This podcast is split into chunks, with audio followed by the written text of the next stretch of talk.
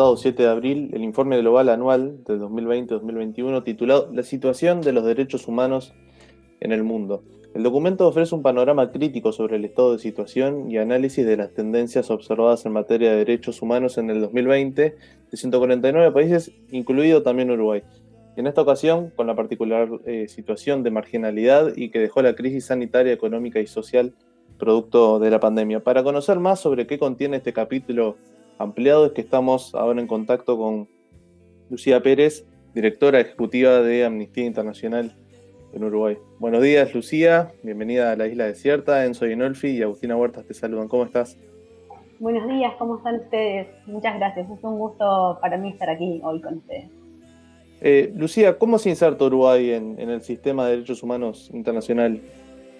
Bien, bueno, como, como mencionabas recién, Amnistía Internacional lanzó la semana pasada su informe anual, que bueno, ya es un clásico, eh, y es un hito en el calendario de nuestra organización que presenta un mapa, un estado de situación de los derechos humanos en el mundo. Esta vez recoge la situación de 149 países eh, durante 2020 y obviamente la situación está atravesada por, por la pandemia. Entonces, en términos globales, algunas de las principales hallazgos de este informe es que la desigualdad estructural que presenta, digamos, el, mapa internacional es preocupante y que en esta situación de crisis sanitaria, por supuesto que se profundiza.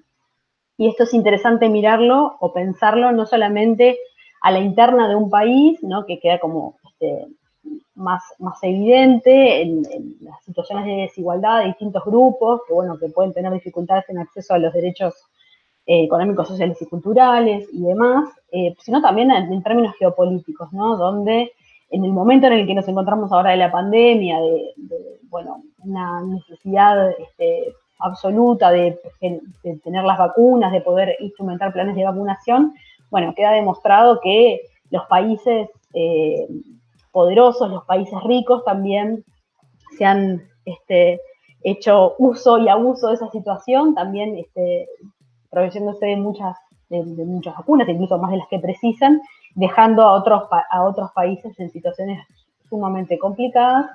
Entonces lo podemos mirar en, diferentes niveles, ¿no? En, en, el nivel más global, en la dinámica de cooperación o de no cooperación, deberíamos decir, entre los países para salir de esta situación, y también a nivel interno de cada uno de los países. Como, como señalaba también, eh, presenta todos los años la sección de Uruguay un capítulo ampliado sobre nuestro país, eh, que también obviamente está atravesada por, esta situación, el 2020, y, de alguna manera Uruguay tiene un perfil interesante en materia de derechos humanos. Interesante me refiero a que es, un, es un Estado que tiene un perfil alto en los mecanismos ¿sí? universales e interamericanos de protección a los derechos humanos, participa activamente el Consejo eh, de Derechos Humanos de Naciones Unidas, del examen periódico universal, de las revisiones de los órganos de tratado. Eso es algo importante para nuestro país que se somete a revisión de, de los pares y demás.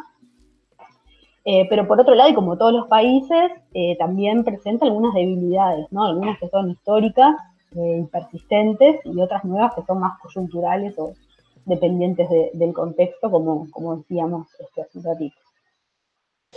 Bien, Lucía, muy buenos días. Uno de los primeros apartados ah, eh, trata sobre el tema de los desaparecidos tras la dictadura cívico-militar en nuestro país.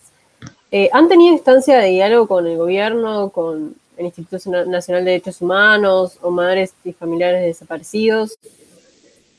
Eh, sí, este es uno de, de los nudos estructurales y críticos, ¿verdad?, de la, de la del que refiere el capítulo Uruguay, perdón, tenía como una este, un ruido de, fondo. Eh, es una de las deudas estructurales que tiene nuestro país y tiene mucho que ver con la génesis de Amnistía Internacional en Uruguay, ¿no? Este, aquella campaña contra la tortura que inicia Amnistía Internacional por la década de, los 70, donde Uruguay es tomado como el primer caso país. Entonces, es, es algo que Amnistía viene señalando informe tras informe. Eh, sin duda, este es es una deuda persistente. Los avances han sido magros en relación a la magnitud de, la causa.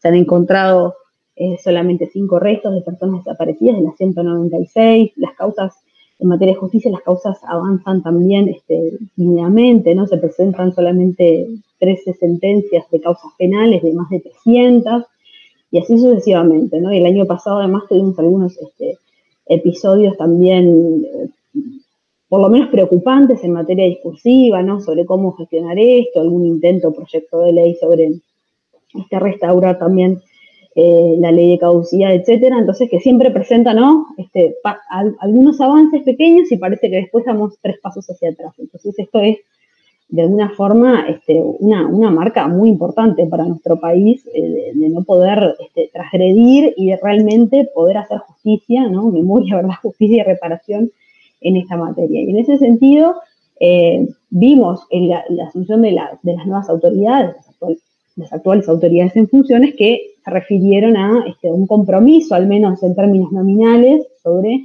este, bueno, seguir profundizando en este, este tema, pero que eso no se ha traducido, no se, no se traduce este, en bueno, acciones concretas, ¿no? Entonces, esto, digamos. Exactamente.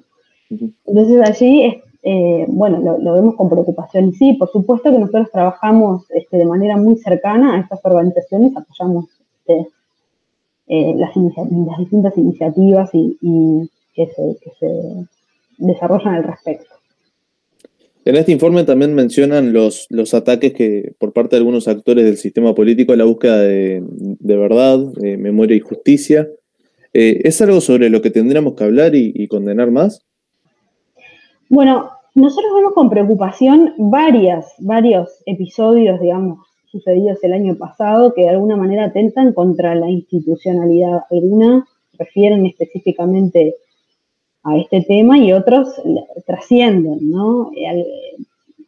Mencionamos hace un rato el trabajo de la Institución Nacional de Derechos Humanos, eh, también hubo algunas apreciaciones o valoraciones sobre el rol que tiene la Comisión Interamericana de Derechos Humanos o la Corte Interamericana de Derechos Humanos, que son los organismos, es la institucionalidad de derechos humanos eh, que tenemos y es la que es responsable de brindar garantías, por supuesto, más allá del sistema este, nacional de justicia y demás, pero digamos, en materia de derechos humanos, la normativa, el derecho internacional de los derechos humanos es el que este, de alguna manera marca los estándares internacionales para los países que después deben adoptar normativas. Entonces, cuando escuchamos algunas declaraciones de referentes, representantes, ¿no? de autoridades eh, en nuestro país que que atentan, desprestigian o deslegitiman esa institucionalidad o sus representantes, bueno, sin duda hay una afectación directa al sistema de garantías. Entonces hay una situación de riesgo, ¿no? Porque entonces, ¿cuáles van a ser los mecanismos o los últimos lugares de amparo cuando las cosas internamente no funcionen? ¿no? Estamos permanentemente este, batallando contra eso e intentando eh, hacer esfuerzos de deslegitimación del rol que cumplen. Entonces, eso lo vemos con mucha preocupación en el tema de impunidad por crímenes en el pasado reciente y en general. Una de las voces más discordantes dentro del gobierno contra la Institución Nacional de Derechos Humanos es la del ministro del Interior, Jorge Larrañaga, dado que la institución se ha manifestado eh, a raíz de algunos presuntos abusos policiales. En algunos casos constataron que sí hubo abuso policial. ¿Cómo ven entonces el mensaje que está dando el gobierno en materia de, derechos humanos?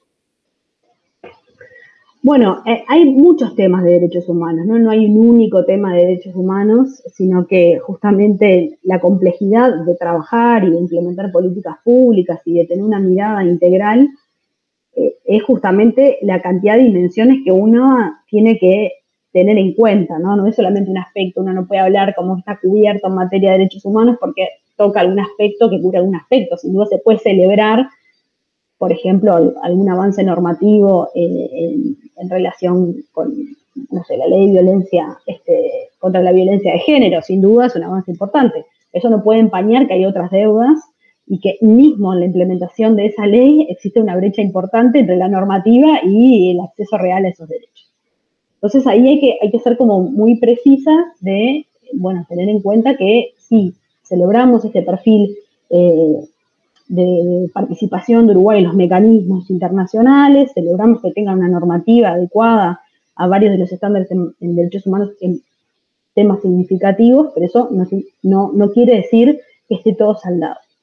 como les decía hace un rato, estos, estos discursos o estas, estas eh, manifestaciones públicas que atentan contra la institucionalidad y el resguardo que tenemos a nivel nacional, a nivel regional e incluso a nivel internacional, como organización de derechos humanos nos preocupa, ¿no? Eh, en, relación con ese tema, directamente con, digamos, son instituciones públicas nacionales que tienen diferentes roles a cumplir, y en esto hay que entender también el rol que debe cumplir y que cumple la Institución Nacional de Derechos Humanos, que es, bueno, de, proveer este, evidencia, un monitoreo de, la situación de los derechos humanos en, nuestro país de una, de una, manera imparcial, ¿no? Entonces, eh, creo que ahí lo importante es eh, comprender realmente cuál es el rol y lo importante que es ese rol para todas las partes, ¿no? incluso para, las autoridades, de poder brindar garantías y poder tener una investigación justamente independiente sobre situaciones que también involucran este, algunos de sus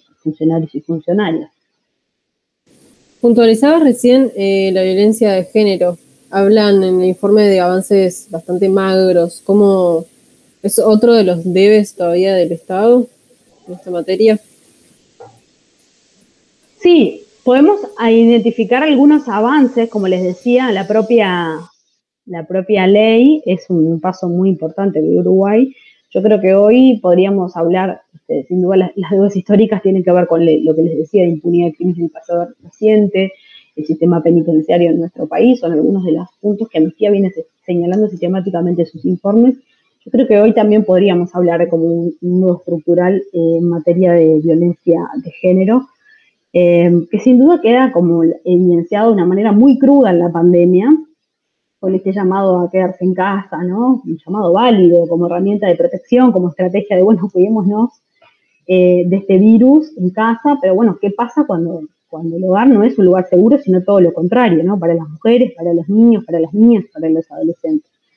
Bueno, y ahí hay una serie de situaciones y de medidas que, hay que tomar que bueno, que no necesariamente se han hecho de la mejor manera. Creo que hay evidencia suficiente de que esto explotó de alguna forma, ¿no? De una manera muy, muy cruda, muy explícita con la pandemia. El servicio de, atención y consulta que tiene la Intendencia de Montevideo junto con el INMujeres aumentó los primeros meses de la pandemia en un 80% sus consultas. Entonces acá hay una señal de alerta muy explícita eh, que hay que tomar seriamente. Y, si bien la ley es un instrumento muy válido y que celebramos desde, desde Amnistía Internacional y desde otras organizaciones también de, la sociedad civil eh, y, la, ciudadanía toda, digamos, debería celebrarlo también, es cierto que cuando se discutió la Ley Nacional de Presupuestos, otra vez se puso sobre la mesa la falta de recursos, sobre todo para, estuvo eh, en debate el mantener o no los juzgados multimateria, con lo que se implica ¿no? para un proceso judicial en materia de violencia de género, donde hay que pasar por diferentes lugares y situaciones, intentando justamente unificar y evitar la revictimización y demás. Bueno, finalmente se logró que eso se mantuviera, pero después en términos prácticos, a la hora de asignar recursos, otra vez aparecen las dificultades no señaladas por la Suprema Corte de Justicia, la falta de recursos, entonces queda en la ley pero no se terminan de, volvemos al punto cero, ¿no? ¿Dónde están entonces los recursos para que eso efectivamente pueda implementarse? Entonces esto es otro de los puntos que nosotros señalamos este, enfáticamente, ¿no? Porque el, paso normativo es un paso muy importante de reconocimiento y de adaptación a los estándares internacionales, pero no se termina ahí la discusión, ¿no? ni, la acción, no debería por lo menos, debería empezar otro camino a partir de allí. Otro de los puntos que también tocan en, este informe es el de las personas privadas de libertad. ¿Cuál, es eh, la observación que hacen en, esta materia? Sí, la, observación que venimos haciendo ¿no? año tras año en las entregas de este informe es algo que señalan este, relatores especiales de Naciones Unidas, el propio comisionado parlamentario, eh, de bueno, el aumento, ¿no? Uruguay sigue aumentando su población privada de libertad año tras año. Esto afecta particularmente a, varones, a varones jóvenes, lo que eso implica para el compromiso, digamos, este futuro, ¿no? En el largo plazo eh, del país. Y esto viene siendo señalado como una falla estructural del, sistema en su función de reparar y reinsertar a una persona que comete un delito. Por supuesto, aquí nadie está diciendo que una persona que comete un delito no deba cumplir con la pena correspondiente. Eso no está en discusión. Se supone que el sistema debe brindar garantías que en ese proceso puede reinsertarse socialmente este, una vez que hizo ese, acto eh, de reparación con la sociedad. Eso no sucede y, y, hay indicadores, digamos, tenemos alguna evidencia, ¿no? Sobre todo está también señalado en el informe con la aprobación de la ley de urgente consideración, Amnistía se pronunció en el, momento del debate parlamentario sobre aquellos aspectos que tocaban el propio proceso eh, penal, toda la gestión de la libertad y demás, donde vemos que hay un claro aumento de penas, lo que contribuye a seguir este, aumentando ¿no? y abultando ese sistema penitenciario que ya está bastante tensionado, algunas restricciones a pensar medidas alternativas para los casos, a la privación de libertad, para los casos que correspondan, y entonces esto lo que hace es justamente poner más peso sobre un, sistema que está bastante exigido y que viene demostrando fallas de manera sistemática. Así que reiteramos una vez más nuestra preocupación sobre las condiciones, ¿no? Este, no solamente sobre la cantidad, ¿no? solamente en términos cuantitativos, sino también cualitativos, las condiciones de hacinamiento y demás, eh, y, que, y que aún aún más refuerza esta idea de debilidad, en tanto eh, existe una normativa que se aprobó el año pasado que viene a reforzar todavía y a tensionar más este sistema. Eh, sí, porque uno de los puntos que señalan como, como preocupantes es en esta materia, en la ley de urgente consideración, ¿qué otros, qué otros puntos señalan como graves dentro de esta misma ley? Bueno, eh, lo, relativo al accionar policial y a las modificaciones que esta ley viene a, realizar en, cuanto a la legislación policial, eh, que por supuesto Amnistía Internacional eh, reconoce y valora el rol que cumple la policía en el resguardo del orden público, pero este accionar debe ser en el marco de, una normativa muy clara, en tanto son funcionarios y funcionarias públicas, ¿no? que esto tiene que ser obviamente proporcional a la situación, eh, tiene que ser necesaria y no tiene que haber otra, otra alternativa. ¿No? Entonces esto no es cualquier persona, es la policía, ¿no? la Policía Nacional. Entonces, así lo que identificamos este, es como alguna terminología que, se traduce este, en, el caso de la ley de urgente consideración en el término de los piquetes, para la posibilidad de disuadir manifestaciones y reuniones pacíficas. Y también en el caso de la reglamentación del artículo 38 que regula el derecho a reunión en la Constitución, ¿no? que se aprobó en diciembre del año pasado, el, el, término, el propio término de aglomeración, digamos que no, no está claro, no está explícito qué significa un piquete, ¿no? ¿Cuándo, ¿Cuándo estamos frente a un piquete? Y que no quede el lugar a, bueno, que yo interprete una cosa, que tú interpretes otra cosa, y lo mismo pasa este, con el término aglomeración. ¿Cuántas personas representan una aglomeración? ¿En qué circunstancias? Entonces, estas imprecisiones, esta ambigüedad terminológica va en, detrimento de los estándares internacionales que Uruguay ya tenía aprobado y tenía clara su relación con el accionar policial. Y esto, lo complicado de esto, es que puede reportar o puede favorecer situaciones en las que el accionar policial, eh, bueno, sea arbitrario, y es justamente lo que queremos evitar, que esté reglamentado y adecuado a la normativa internacional para que brinde protección y garantías para todas las partes involucradas. Sobre esto, Lucía, eh, de la mano de la ley de urgente consideración también sobrevino un crecimiento en los episodios de, represión policial, o al menos de una, una situación de más libertad para su accionar. Eh, ¿Cómo ven esto en, materia de libertad de expresión? Lo vemos con mucha preocupación por esto que les decía hace unos minutos atrás, porque en realidad lo que, lo que estamos asistiendo, lo que Amnistía señaló oportunamente en el Parlamento, eh, era que estábamos frente a una, a una ley que en, en, este punto, libertad de expresión, libertad de reunión y manifestaciones pacíficas, podía traer significativos retrocesos en materia de derechos humanos, cosas que Uruguay ya tenía eh, incorporadas a su normativa y, reglamentadas y procesos también este, relativos a, la, investigación de estas situaciones y demás, podían este, implicar pasos hacia atrás. Y, esto no, ayuda, digamos, ¿no? La imprecisión terminológica que les decía puede dar lugar, de hecho, al menos está dando empíricamente en tanto hay, ¿no? Si que todos los días tenemos alguna noticia, o todos los días o, muchas veces en prensa tenemos noticias sobre estas situaciones. Entonces, efectivamente, algo está sucediendo allí y es algo que hay que observar, hay que monitorear, pero también hay que atender, hay que accionar en relación con esto. Y esto ya lo habíamos señalado en su momento, lo volvemos a reiterar en, el informe porque realmente implica un paso atrás. Bien, para, ir terminando en cuanto a los puntos concretos que, determina el documento, uno de los temas también que hablan ustedes es la educación sexual e integral. Em, ¿Cómo está en este, en este tema en eh, nuestro país. Además, estamos en un, gobierno, un gobierno que se ha mostrado, ha mostrado que tiene discrepancias en esta materia, se han desarchivado proyectos de ley que, pretenden modificar las, guías. Eh, ¿Cómo estamos en cuanto a esta, esta temática? ¿Qué, cambios es necesario?